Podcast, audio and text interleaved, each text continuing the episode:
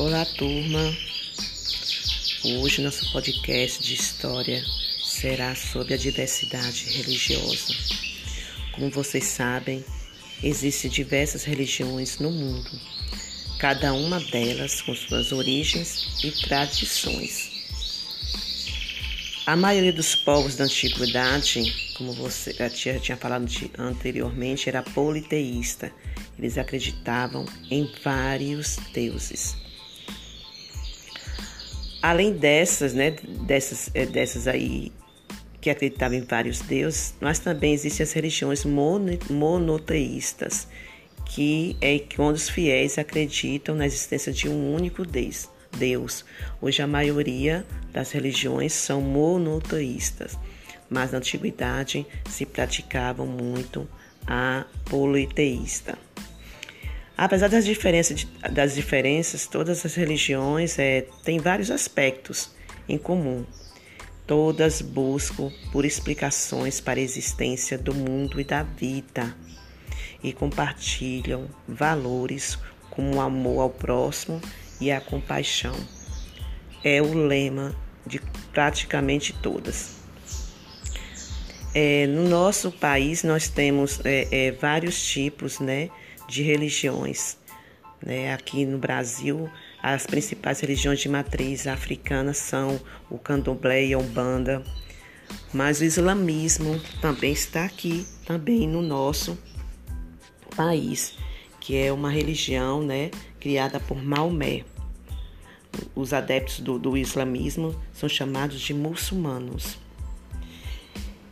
Tem o, judi, o judaísmo também, né? Que é uma religião monoteísta, ou seja, né, eles acreditam num único Deus que é criada por Abraão. Também tem aqui no Brasil.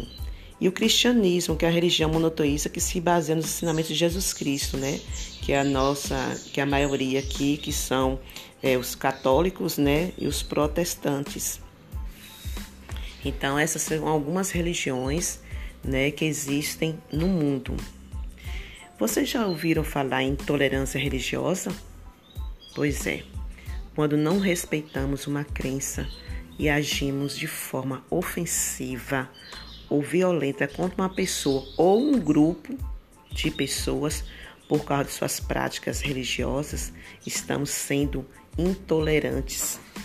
Na antiguidade se faziam muito isso, quando é, é, tinha religiões que se seus fiéis não seguissem ali, risca ali, eles eram né, banidos, é, apedrejados e até queimados em fogueiras.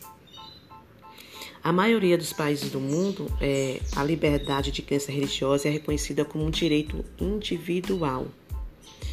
A liberdade de crença é conhecida como um dos principais direitos humanos inerentes a todas as pessoas. Então, desse modo, é fundamental né, que nós respeitamos as escolhas religiosas e as afirmações de posturas tolerantes. Né? Isso são fatores fundamentais para uma prática de cidadania. Se só se torna efeita, né? se só se torna é, efetiva se houver respeito à pluralidade e à diversidade.